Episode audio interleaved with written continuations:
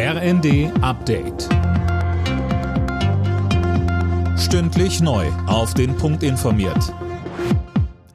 Ich bin Dirk Jostes. Guten Abend. Für den Ausschluss der NPD-Nachfolgepartei Die Heimat aus der staatlichen Parteienfinanzierung gibt es viel Lob aus der Politik. Die Entscheidung des Bundesverfassungsgerichts ist ein gutes Signal, so Innenministerin Faeser.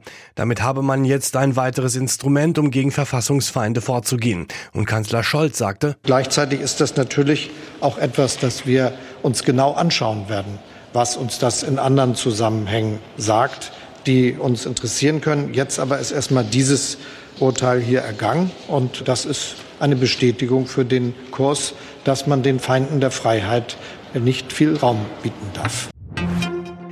Der Lokführerstreik sorgt nicht nur für Frust bei vielen Zugreisenden, er wird auch richtig teuer für die Deutsche Bahn. Knapp 150 Millionen Euro wird der Ausstand den Konzern nach eigenen Angaben kosten. Sechs Tage lang geht der Streik, im Personenverkehr geht's um zwei los. Der Ausstand im Güterverkehr läuft seit dem Abend. Für das angekratzte Image der Bahn ist das nicht förderlich, sagt uns Detlef Neuss vom Fahrgastverband ProBahn um weiter Auto zu fahren und das gar nicht erst zu probieren, braucht der deutsche Autofahrer ja auch Ausreden und diese Ausreden liefert man ihm jetzt. Da ist das natürlich kontraproduktiv für eine Mobilitätswende. Die erreichen wir so nicht, wenn wir Leuten, die eigentlich gar nicht umsteigen wollen, auch noch gute Argumente an die Hand geben, darauf zu verzichten.